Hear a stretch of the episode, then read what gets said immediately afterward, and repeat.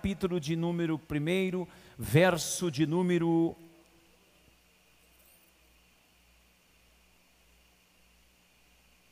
12. Vou ler o contexto, mas eu quero frisar apenas o 17 e o 18. Mas eu quero ler o contexto para você entender. Verso 12 diz assim: Bem-aventurado o homem que suporta com perseverança a provação, porque depois de ter sido aprovado, receberá a coroa da vida, a qual o Senhor prometeu aos que o amam. Ninguém, ao ser tentado, diga: sou tentado por Deus. Porque Deus não pode ser tentado pelo mal e Ele mesmo a ninguém tenta. Ao contrário, cada um é tentado pela sua própria cobiça, quando, quando esta o atrai e seduz. Então a cobiça, depois de haver concebido, dá a luz ao pecado, e o pecado, uma vez consumado, gera morte. Não quero que vocês sejam ignorantes, irmãos. Ou seja, não vos enganeis, meus amados. Toda boa dádiva e todo dom perfeito são do alto, lá do alto, descendo do Pai das luzes, em quem não pode existir variação ou sombra de mudança Pois, segundo o seu querer, ele nos gerou pela palavra da verdade, para que fôssemos como que primícias das suas criaturas. Aleluia. Deus é bom todo tempo. Que bênção. Irmãos, vocês entenderam o início aqui, o apóstolo Tiago está tratando de um assunto interessante. Ele está dizendo assim: que bem-aventurado o homem que suporta com perseverança a provação. Tiago, na verdade, chama isso de um teste, uma prova, um simulado, uma prova. Porque ele diz Aquele que suporta com perseverança a aprovação, porque depois de ter sido aprovado. Então o Tiago, ele está chamando essa, essa pessoa que passa bem pela aprovação, ele, ele está intitulando essa pessoa de bem-aventurado. Está dizendo que aquele que passa pelas tribulações com num certo nível, mantém um nível de excelência, aguenta firme, e passa e aguenta o rojão, é bem-aventurado.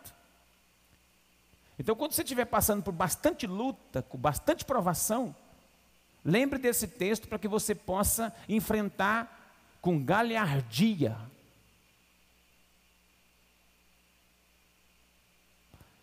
Enfrentar as tribulações como um guerreiro disposto a essa batalha a enfrentar, porque sendo aprovado, você receberá a coroa da vida.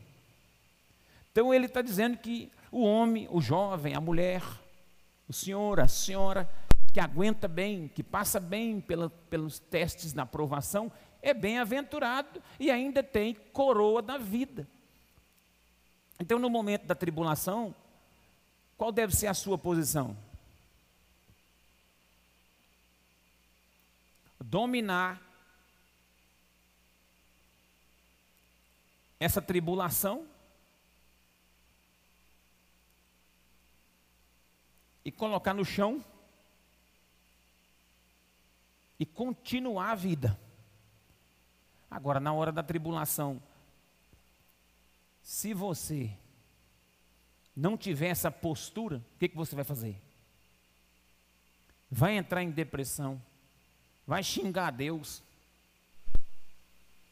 vai culpar o diabo, apesar que o diabo é culpado desde a eternidade mesmo, porque ele é enganador e mentiroso, mas escute uma coisa: nem tudo é o diabo. Ele pode se aproveitar de muitas coisas, mas nem tudo é ele. Porque se a gente colocar o diabo em tudo, a gente tira, ou pelo menos enfraquece essa soberania. Não, não, há como enfraquecer a soberania de Deus, mas a gente, pelo menos, na nossa mente, enfraquece essa soberania. Para nós, ela vai ficar enfraquecida. Então, no meio da tribulação, você, se você não tiver essa postura de encarar com perseverança essa aprovação, suportar com perseverança, você vai atribuir, buscar culpados. Nós não estamos vivendo um tempo assim?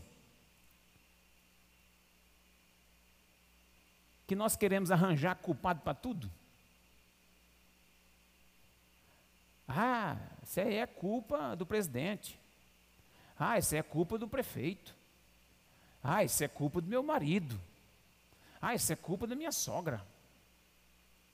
Ah, essa pandemia aí é culpa dos chineses.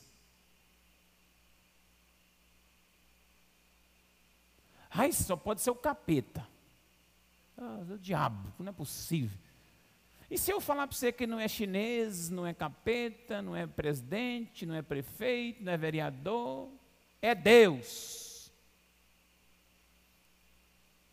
Que está querendo que a sua igreja suporte bem com perseverança todo esse tempo de provação.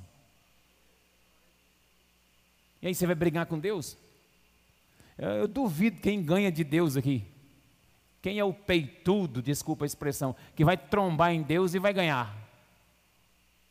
Irmãos, é melhor nós admitirmos esse período de provação,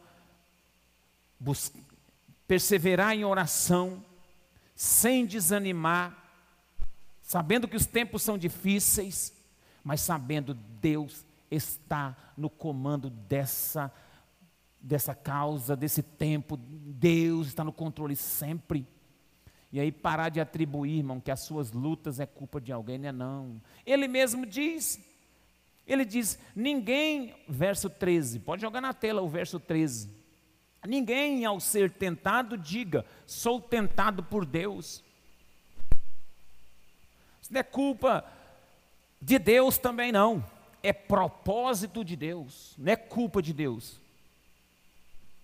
Ah, Deus está castigando o povo porque no outro ano de 2018, 19, no carnaval eles arrastaram um Cristo lá na, na avenida desfizeram do nosso. Não, que lá não era o nosso Cristo, não, que estava sendo arrastado, não, irmão. Tem gente que está defendendo, brigando, porque aquilo lá foi arrastado um Cristo lá, fizeram um teatro mal feito. Aquele lá era o seu Jesus que estava sendo arrastado lá, era o seu? Era o seu? Era o seu? Que foi arrastado lá naquela praça no carnaval? Era o seu Cristo? Então por que você ficou bravo?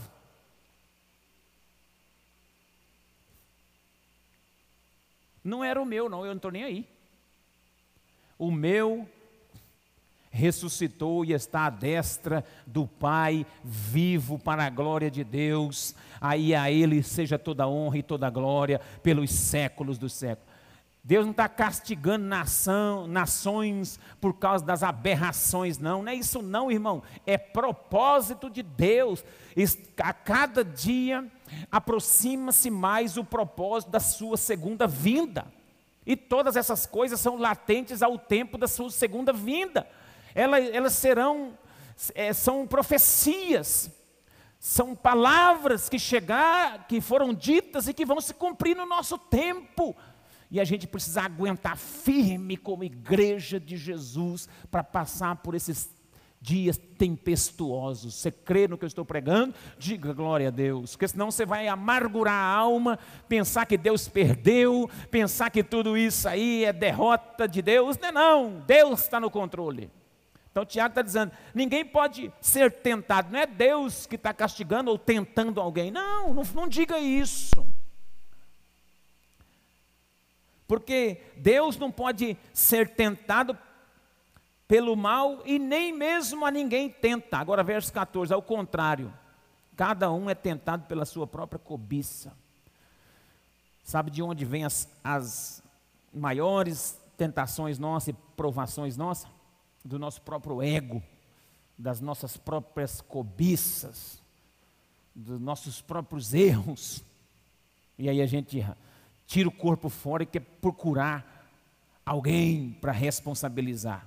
Então se responsabilize com isso, encare de frente as tribulações e seja aprovado, porque Deus tem uma coroa para a sua vida, para a sua família, em nome de Jesus.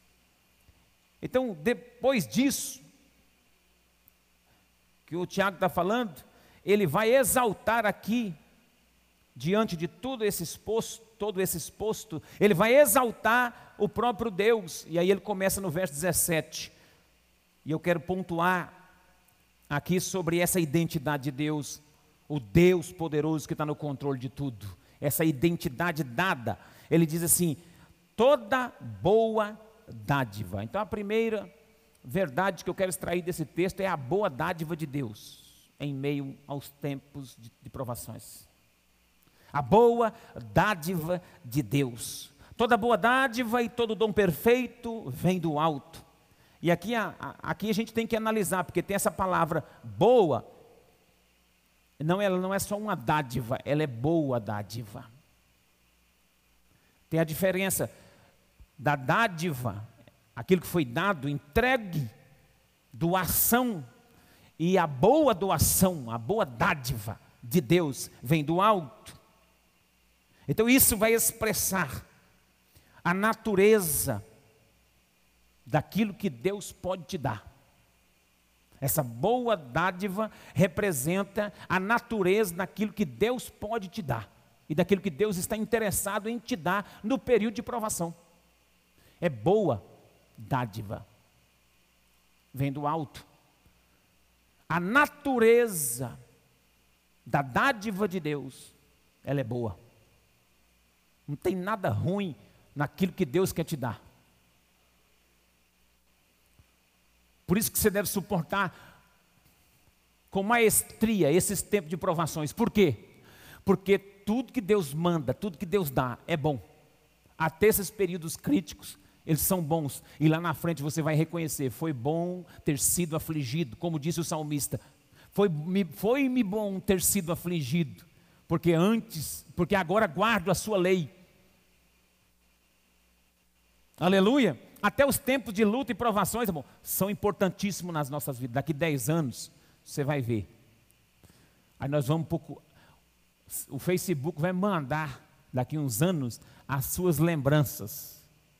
Porque todo dia ele manda lembranças de um ano atrás, dois anos atrás, sim, é ou não é? De uns 10 anos ele vai mandar você de, essas lembranças, você com essa máscara desse tamanho aí. Daqui uns anos você vai ver. Você de máscara, pandemia, meu Jesus amado. Aí você vai falar, oh, aleluia. Foi bom passar por aquele período que Deus alinhou o meu coração com a palavra de Deus e hoje eu estou mais firme. É assim que você vai vencer. Lá na frente você vai reconhecer que esse período também foi bom e que você passou por ele. Quantos vai passar por ele? Levanta a mão assim, diga glória a Deus. Toda boa dádiva, meu irmão, ela é boa, ela é perfeita. Aleluia, é benéfica, útil para nós expressa que as coisas que Deus nos dá são propícias para que sejamos completos e realizados. Tá? A dádiva boa de Deus é para te completar. Ela é tão boa que ela te completa. Ela te completa nos dias das aflições. Quem é que consola o povo no meio de uma mortandade dessa? Quem é que traz coisas boas do alto para um tempo difícil como esse? o nosso Senhor, o nosso Deus. Então, a sua boa dádiva, a natureza dela é boa, a fonte dessa dádiva é do alto, aleluia, e é lá do alto que você deve buscar o seu socorro. A fonte das coisas que Deus nos dá não é da terra.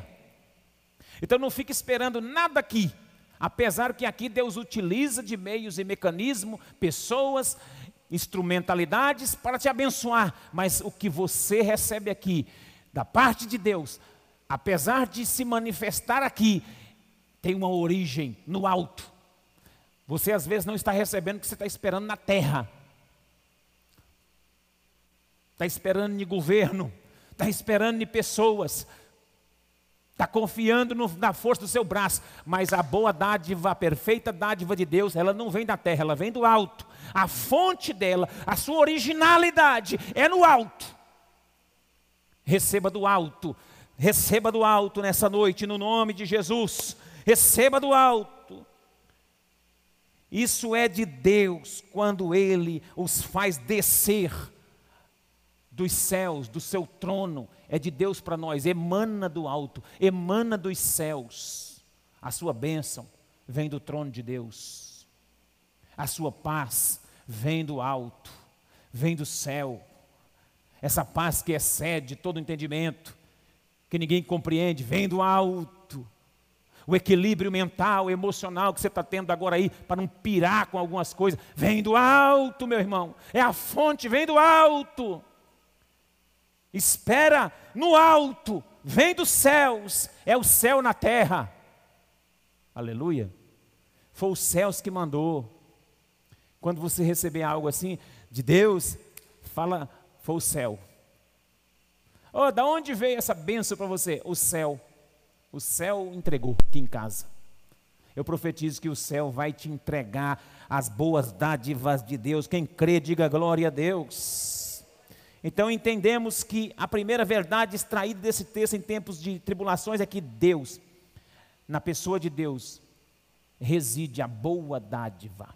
Amém? Segundo, a pureza de Deus, ou seja, a natureza pura de Deus. Esse texto vai revelar essa natureza, porque ele vai falar no verso 17: toda boa dádiva, todo dom perfeito vem do alto, descendo do Pai das luzes. Essa expressão descendo do Pai das luzes vai revelar a pureza de Deus, a clareza de Deus, a revelação que está na pessoa de Deus nos tempos de dificuldade. Ele é o Pai das luzes quando tudo estiver escuro. Ele é o Pai das luzes quando tudo estiver em crise.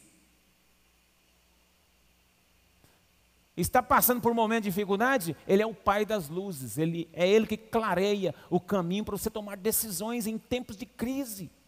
Apesar que em tempos de crise não se toma decisões, mas se for ter que decidir algo rápido nos momentos de crise, é debaixo da orientação do Pai das luzes. Isso aqui revela algo da identidade de Deus, Ele é o Pai das luzes. Ele é o Deus da claridade. Ele é o Deus que amplia a nossa visão. Ele é o Deus que traz luz ao coração que está em trevas, em perturbação. Então, o bem-aventurado é aquele que suporta a provação, porque ele tem uma âncora. Ele tem do lado dele o Pai das luzes. O tempo é tão tenebroso, o tempo é tão escuro, o tempo é tão esquisito, mas eu atravesso esse tempo porque eu tenho do meu lado o Pai das luzes. Ele desce, ele é descendente, ele é descente, ele desce das luzes, olha, o descende, aleluia, descendo do Pai das luzes. E você sabe que a luz na Bíblia ela é usada como essa metáfora Jesus, ele se identificou como essa luz. Jesus também nos deu a identidade de luz. Ele disse que os discípulos dele é sal e luz, luz e sal. Nós somos luz do mundo também, luzeiros nesse mundo. Jesus se identificou.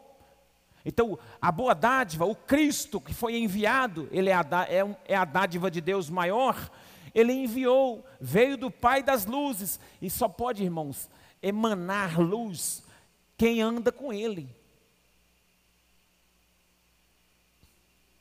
Como está seu coração?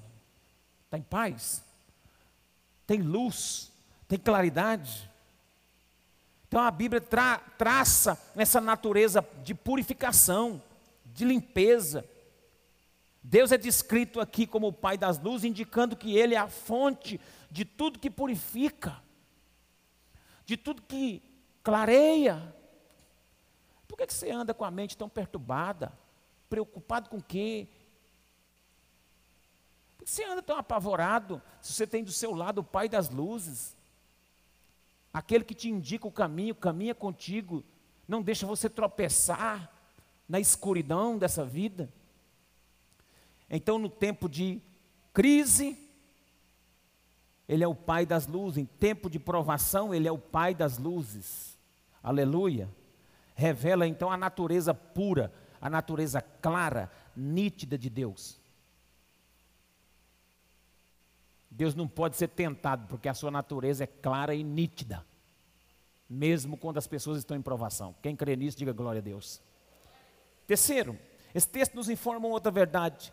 Vai mostrar o caráter de Deus aqui. Revela o caráter de Deus. Verso 17, ainda na parte final, diz assim: descendo o Pai das luzes, em quem não há, em quem não pode existir variação ou sombra de mudança. Aqui revela o caráter, ou seja, a imutabilidade de Deus. O caráter de Deus é imutável. Você muda. Você muda até de time. Vira casaca. Era corintiano, depois virou flamenguista, agora é palmeirense e depois é São Paulino. E depois não é nada. Aí vira Cuiabá. Agora eu virei Cuiabá também. Cuiabá foi para a Série A. Estou falando assim brincando, mas as pessoas mudam de time. Tem gente que tem coragem, muda de casamento, muda de mulher, muda de, muda de marido. Se não estiver dando certo a primeira, irmão, a segunda a chance de dar errado também é grande. Por que, que o segundo casamento às vezes dura? Porque o cara fala, rapaz, se eu deixar o segundo de novo, eu já deixei, já, eu já, já saí de um, se eu sair de outro, vai, vai correr o risco de, do povo pensar que quem não presta sou eu. Aí eles ficam de teimosia.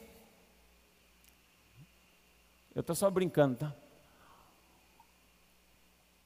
Segura o que você tem, que é isso que Deus te deu. Toca o barco para frente. Em nome de Jesus, a pessoa muda. As pessoas mudam, muda, mas Deus não muda. Está escrito, nele não há sombra de variação. Você vê, a gente pensa uma coisa hoje, a semana que vem está desanimado. Você nasce uma semana, você começa a segunda-feira com um projeto. Nossa, Deus do céu. Hum, agora Deus me revelou tudo. Eu vou prosperar nessa cidade, porque isso é, um, isso é de Deus. Aí daqui a pouco você está lá murmurando em cima do negócio. Nhê, nhê, nhê, porque vou mudar de toada, vou, isso aqui não está virando, é porque você muda, você que muda, não é Deus que mudou, não. Deus te deu a luz, clareou o caminho, você, você que está mudando. Se não perseverar, não vai adiante. Deus é imutável. Está o texto aí, ele não varia. Sem variação significa sem alteração Deus, em seu caráter essencial, não muda. Ele não muda. Sem sombra de mudança. Ou seja, não há sequer uma indicação secundária de mudança em, da posição de Deus. De onde Ele está, é ali que Ele permanecerá. A direção de Deus é para cá, é para lá que Ele vai, não tem como Ele errar. Deus não errou em momento nenhum. Deus não erra. Deus não precipita. Deus pensou, existe. Tudo que ele imagina é. Porque nele não há sombra de variação. Deus não está, Deus não foi pego de surpresa. Nós fomos pegos de surpresa. Quem estava esperando a Covid-19? Eu não estava. Eu já estava esse ano, porque não sei o quê, não vê nada, fechou tudo. Mas Deus foi pego de surpresa? Deus não. Deus mudou? Deus ficou irado? Deus, não, Deus não. Deus continua sendo Deus. Ele não muda. Ele é Deus, ainda bem que ele não muda. E ele diz assim: Porque eu não mudo, vós não sois consumidos. Se Deus mudasse, Irmão do céu, se Deus mudasse, ai ai ai de nós. E é porque Ele não muda que nós estamos de pé. É porque Ele é misericordioso e não muda. Porque se Ele mudasse, então Deus não muda. É o caráter de Deus, isso aí é o caráter. Ele não muda. Ele não muda, amém? Quarto lugar. Esse texto no verso 18 vai revelar a graça de Deus. E essa graça de Deus ela é revelada aqui, pois segundo o seu querer, ele nos gerou pela palavra da verdade. Isso aqui é graça. É graça que salva, essa graça aqui. Ela não é apenas uma graça que capacita, ela é graça que salva. Porque o, o Senhor, em tempos de provações, segundo o seu querer, nos gerou pela palavra da verdade. Foi a palavra da verdade que te gerou. Ele nos gerou. E como ele nos gerou? Através de graça. Graça salvífica. Graça que nos alcança. Maravilhosa graça. Existe salvação, meu irmão, em tempos de provações.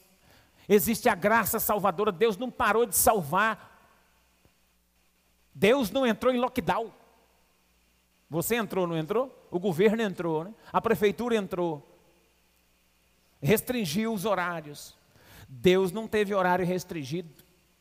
A sua graça continuou do mesmo jeito, abraçando as nações, com pandemia ou sem pandemia, Deus continua salvando pela sua palavra da verdade que não pode voltar atrás. Quantos podem dar glória a Deus? A palavra de Deus, irmão, é a palavra da verdade. E nós somos frutos dessa graça que fomos gerados através dessa palavra. Toda a igreja foi gerada por essa palavra. Tudo que foi dito antes diz a respeito da sua graça. Tudo que foi feito na criação foi feito com base na sua graça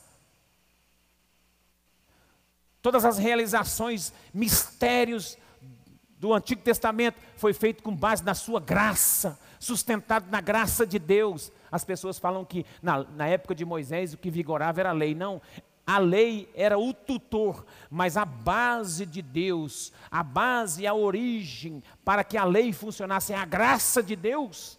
É a graça de Deus. O universo revela a graça de Deus. Os, todo o universo e todo o seu sustento. Tudo que existe é graça de Deus, gerado pela palavra que Ele mesmo dispôs. Foi Deus que dispôs a palavra da verdade do seu coração, e isso foi gerando as pessoas para Ele. Não foi porque um pregou mais bonito que o outro, alcançou, não, é a palavra de Deus, a graça de Deus que te alcançou. Não foi igreja, não foi profeta, não foi quem. Não, é a graça de Deus. Deus não perdeu o controle. A sua graça está salvando nos dias de hoje. Aleluia. E por fim, irmãos, o seu propósito. O texto revela o propósito de Deus no meio de todas essas provações que nós estamos enfrentando. Mas bem-aventurado é o homem que suporta bem isso. O verso 18 vai terminar dizendo assim: Para que, parte B, fôssemos, fôssemos como primícias das suas criaturas. Para que fôssemos como que primícias das suas criaturas. Uma das maiores coisas que, que podemos nos agarrar nos momentos de provação é o propósito final de Deus. Até que no momento da aprovação a gente até corre o risco de, de desandar. Mas se você suportar bem esse período, e para suportar bem esse período, você deve agarrar em verdades que sinaliza o propósito de Deus para o final. E o final é para que fôssemos como primícias das suas criaturas. Nós somos gerados por graça através da palavra da verdade para ser primícias de Deus. Você é a primícia do Senhor. A primeira. o agricultor, quando vai colher a roça, as espigas, ele vai lá naquelas. Todo mundo que vai fazer, por exemplo, roça de milho, vamos usar exemplo da região. Quando tem uma roça de milho, antes de colher, o que, que o povo faz? Vai lá, colhe um monte daquelas espigas bonitas que estão ali, verdinha, e faz pamonha, faz curau, é bolinho frito. E foi a maior festa. Aquilo ali é as primícias das espigas que eles estão comendo. Eu duvido quem vai lá, pega aquela espiguinha xoxa, que quase não tem nada, fala, ah, vou pegar só as mais feinhas, deixar as bonitas para secar. Não. Quem vai fazer pamonha com espiguinha feinha? Pega as bonitonas. Você acha que Deus vai arrebanhar o seu rebanho, irmão? Vocês, vocês primícias de todos os povos da terra, a igreja de Deus é a primícia. Você não entendeu? De todos os povos da terra, a igreja de Jesus é a primícia. Ele vai cuidar disso, ele vai pegar primeiro esse povo. Ele tem compromisso com você. Está rodado, não. Você não está rodada, não.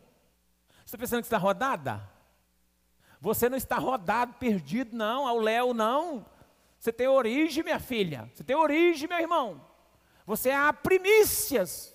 Você faz parte das primícias de Deus. Quem é que vai deixar as primícias para trás?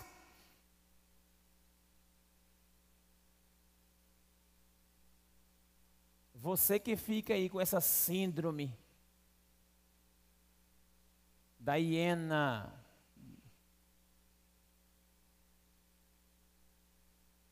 da, da sei lá, achando que que está tudo perdido. Um dia sim, um dia não. Estou fraco. Estou é, fraco. O que, que foi, meu irmão? Estou fraco, pastor. Ixi, pensa. Rapaz, espírito de galinha de Angola. Estou fraco, estou fraco. Quem já viu a galinha de Angola? Fala, é fraco. Sai dessa você faz, você faz parte da elite de Deus. O enfrentamento dessas provações. Você é soldado do BOP. Você é do pelotão da frente. Tira das suas costas esse sentimento de fracasso, de derrota. Ah, pastor, mas é a aprovação, a luta está grande. Eu sei que está. O cinto está apertando para todo mundo, não é só para um, não. Você pensa que é só você que sofre? Tem gente que acha que o mundo conspira contra ele. Aí ele vai se assim, ah, deprimindo, tomando remédio, só dorme de. Oh, show! Isso é a primícia do Senhor. Você toma remédio para dormir, não, irmão? Eu preciso tomar um remedinho para acordar. eu estou precisando tomar um remedinho para ver se eu acordo. Um despertadorzinho batendo e ainda não acorda direito. De tão bom que eu estou. E tem uns aqui também assim, se deixar, ó. que sonha, volta de novo, sonha o mesmo sonho de outra vez e não está nem aí. É assim que dorme. Eu profetizo que você vai dormir cabeça tranquila. Para de ferver o cabeçote. Para! Está fe, tá fechando curto.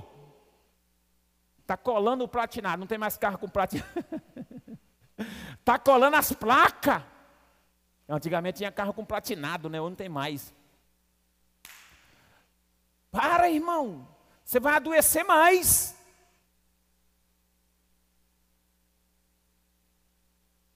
Para. Você faz parte do povo escolhido. Suporta bem a aprovação. Saiba que você faz parte das primícias de Deus. Aleluia. Glória a Deus. Então você faz parte da revelação da criação de Deus, e Deus está do seu lado, em nome de Jesus, e Ele está cumprindo o seu propósito final. Eu encerro essa mensagem orando com a igreja de Jesus. Fique de pé.